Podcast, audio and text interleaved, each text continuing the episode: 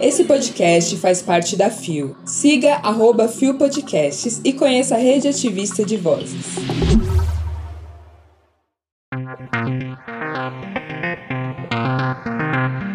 Após ataques, Kit Connor deixa o Twitter. Priscila Alcântara critica LGBTfobia praticada por religiosos. Atuação colonialista prejudicou a pluralidade de gênero e sexualidade dentro dos povos indígenas. Terça-feira, 20 de setembro de 2022. Olá, eu sou o Rod Gomes e esse é mais um Bom Dia Bicha. Levanta, viada, vamos assim. O seu podcast diário de notícias sobre as comunidades LGBT QIAP+. Seis e ônibus. Deu no Popline. Kit Connor, de Heartstopper, abandona Twitter após ataques. Publicado em 13 de setembro de 2022 por Leonardo Torres. O ator Kit Connor, conhecido por interpretar Nick Nelson na série Heartstopper da Netflix, anunciou seu afastamento do Twitter. O adolescente de 18 anos decidiu deletar o aplicativo do celular para não acessá-lo mais, após uma onda de ataques e ofensas recentes. Esse é um aplicativo estúpido. Estou um pouco entediado agora, excluindo o Twitter. Escreveu o artista que tem quase um milhão de seguidores no Twitter. Dia antes deste tweet, Kit Connor foi acusado de queerbaiting, termo utilizado para a prática de se apropriar da causa LGBTQIA+, em benefício próprio, sem ser LGBTQIA+, de verdade. Isso aconteceu porque o ator foi flagrado com uma namorada na Inglaterra recentemente, e o público vinha acreditando que ele era gay. O ator nunca falou que é gay. Em Heartstopper, Kit Connor vive um adolescente que se descobre bissexual e inicia um namoro com um amigo gay, Charlie Spring, vivido por Joey Locke. Na época da divulgação da série, Kit não aceitou responder perguntas sobre sua sexualidade. Não sinto necessidade de me rotular, especialmente publicamente. Deixando o público tirar suas próprias conclusões. Às vezes eu fico abismado em como as pessoas não conseguem pensar nem um tiquinho sequer para fora da monossexualidade. Eu tô cansada! O fato de Kit estar supostamente namorando uma mulher significa absolutamente nada. Nem que ele faz e nem que ele não faz parte das nossas comunidades. Tá entendendo? E reduzir a sexualidade dele a um relacionamento, ou melhor, a uma foto, é jogar no lixo a tão cobrada representatividade de narrativas LGBTQIAPN+, que vimos em Heartstopper. Se liguem. Ou será que para uma pessoa se considerar bissexual, ela precisa não ser monogâmica e se relacionar sempre com pessoas de gêneros absolutamente diferentes ao mesmo tempo? Porra. No mais, vamos parar de arrancar as pessoas do armário, tá? Porque a gente sabe que do lado de cá é perigoso. E principalmente a gente sabe que do lado de cá o nível de bosta que a sociedade pode proporcionar pra gente é imenso. Para com isso,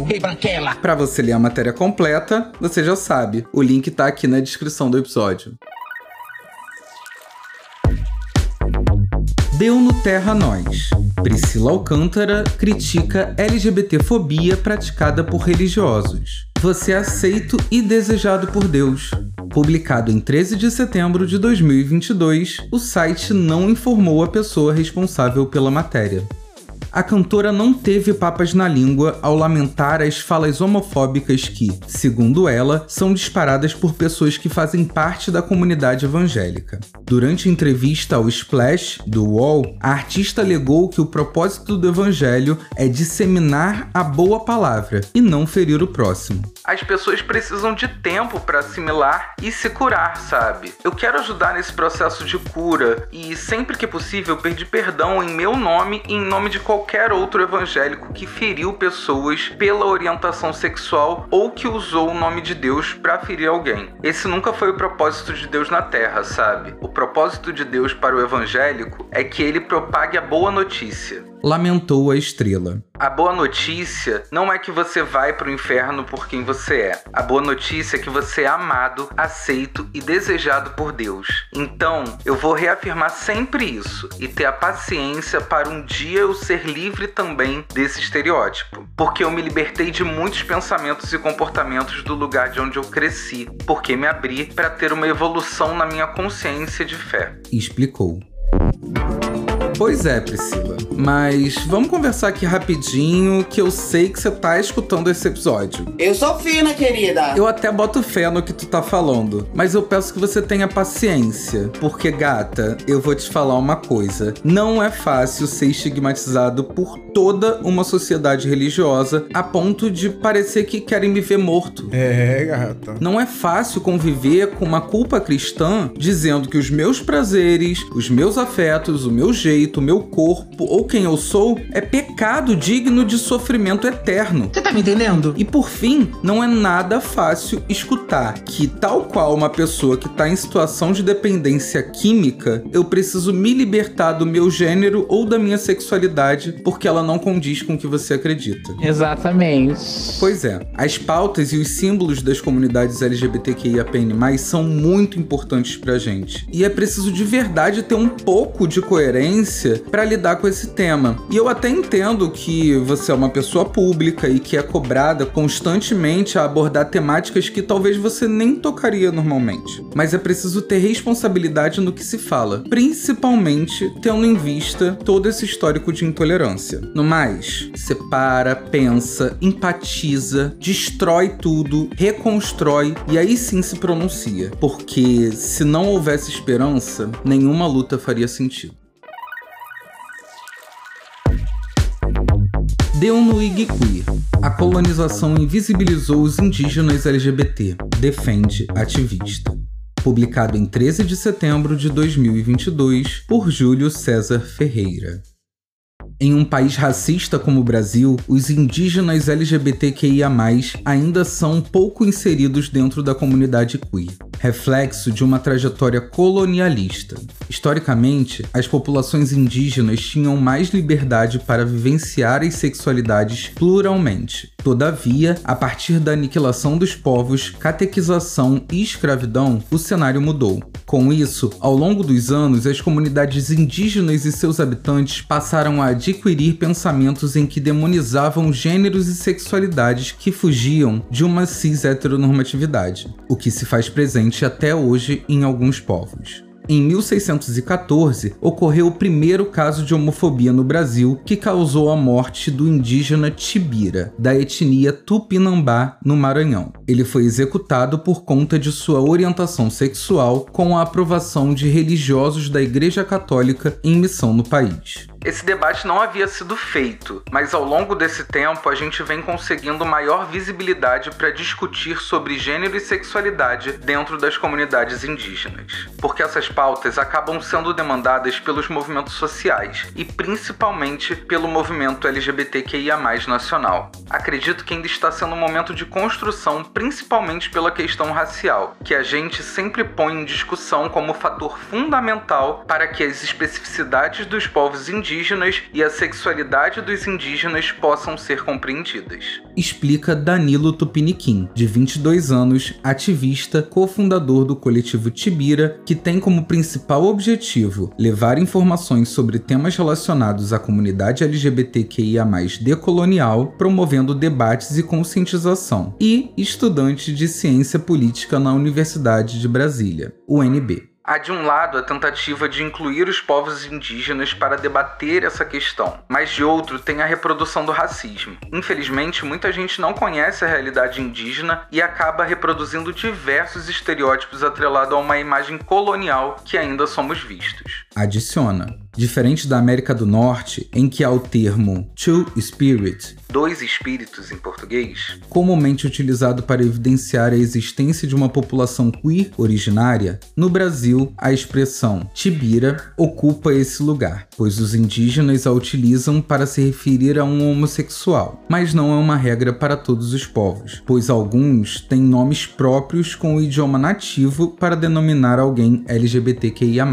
O povo tupiniquim sofreu enorme influência do catolicismo em todas as comunidades, tanto que há várias igrejas católicas e evangélicas nos territórios da comunidade, algo que aumenta os comportamentos homofóbicos e machistas. A criação do coletivo Tibira nasceu inicialmente como uma mídia, pela necessidade de trazer visibilidade para as questões de gênero e sexualidade dentro do contexto indígena. Por essa pauta ser bastante invisibilizada devido à colonização, não havia muitas informações sobre. Além disso, também surgiu para nos sentirmos representados, porque não nos víamos em lugar nenhum, como nas produções midiáticas e em outros espaços. É um meio de acolher outros indígenas LGBTQIA e fortalecer nossa rede. Reflete o estudante que tem a homossexualidade como orientação sexual. Há uma baixa aderência dos indígenas em todas as outras pautas, como por exemplo no ensino superior, fazendo com que a presença indígena ainda seja pouca, mesmo com adoção de cotas ou vestibulares específicos até porque há vários outros fatores, como fraudes e outras deficiências sociais que dificultam esse acesso. E é fundamental que ocupemos mais esses espaços para podermos lutar pelos nossos direitos de uma maneira mais ocidental. É preciso que haja mais políticas públicas que contribuam para que a gente ocupe esses espaços institucionais, para podermos impedir que os nossos direitos sejam revogados e façamos valer o que a Constituição garante para nós. Concluiu. E vamos de interseccionalidades, né, amores? A gente já falou sobre o coletivo Tibira aqui no Bom Dia, mas é sempre bom trazer de volta. Então corre na descrição aqui do episódio, porque tem o link do perfil do Instagram do coletivo, além também do link para você conferir a matéria completa. Lá na matéria, Danilo também fala sobre a hipersexualização e o fetichismo sofrido por pessoas indígenas das comunidades LGBTQIAPN+. Esses dias eu tava comentando no Twitter sobre como as nossas lutas sempre precisam estar articuladas com outros movimentos sociais que, olhando apenas para o protagonismo, não parece ter muita relação. Mas é em exemplos como o de Danilo que a gente pode observar na prática como os direitos das pessoas indígenas também vão infringir sobre as comunidades LGBTQIAPN+. E sim, comunidades, como a gente sempre fala aqui, no plural, porque como é dito na matéria, nem as experiências dos povos nativos são homogêneas. Por que a diversidade de gênero e sexual seria? Acorda, querida. Então bora conhecer, valorizar e fomentar outras lutas para que a gente possa cada vez mais ser mais fortes juntos. Bye. Chegamos ao final de mais um Bom Dia Bicha. E se você parar para prestar atenção, esse episódio foi absolutamente todo sobre responsabilidade, né? As responsabilidades que a gente tem enquanto espectador, enquanto cobrança, porque a gente também tem que se responsabilizar pelas coisas que a gente faz na internet. A gente precisa se responsabilizar muito pelo que a gente diz e pelo que a gente não diz, por nossos posicionamentos, e a gente também precisa se responsabilizar por pessoas das nossas comunidades que não fazem parte dos nossos contextos usuais. E é para isso que eu te peço: se você tem conhecimento de alguma notícia, de alguma das outras letrinhas das nossas comunidades LGBTQIAPN+, ou de outras interseccionalidades, de outras pessoas que fazem parte das nossas comunidades, mas que também fazem parte de outras identidades e minorias da sociedade, manda pra gente. O ideal é que a gente consiga fazer desse programa um difusor de informação sobre todos os pormenores das nossas comunidades. Então, nossa DM está sempre aberta, nosso e-mail, nossos canais de comunicação, pode mandar que vai ser super bem recebido. Vem, vem! O Bom Dia Bicha tem identidade visual, edição e produção de Rod Gomes, eu mesmo. Idealização de GG, pesquisa e roteiro de Zé Henrique Freitas, que também apresenta juntamente com Nara Lívia, Rod Gomes, Isa Potter e Bia Carmo. O programa integra Fio Podcasts. Conheça os outros programas da rede ativista de vozes. E não deixe de nos visitar e de nos seguir nas nossas redes sociais. Os links para as redes e para as matérias que você ouviu nesse episódio estão na descrição. E de segunda a sexta, você já sabe, tem Bom Dia Bicha, sempre às seis e ônibus. E amanhã vai estar na voz da maravilhosa, queridíssima Zé Henrique Freitas. Babado, maravilhoso, amei. E eu tô sempre aqui na edição do programa conversando conversando com você através dos memes que você sempre ouve aqui nos episódios. Mas se você quiser me acompanhar em outras redes sociais, é arroba o Rod Gomes, onde você procurar. Se eu não tiver lá é porque realmente não tem. Abafa. E é isso, espero que você tenha uma semana ótima. A semana tá só começando. Se cuida daí, que eu surto daqui.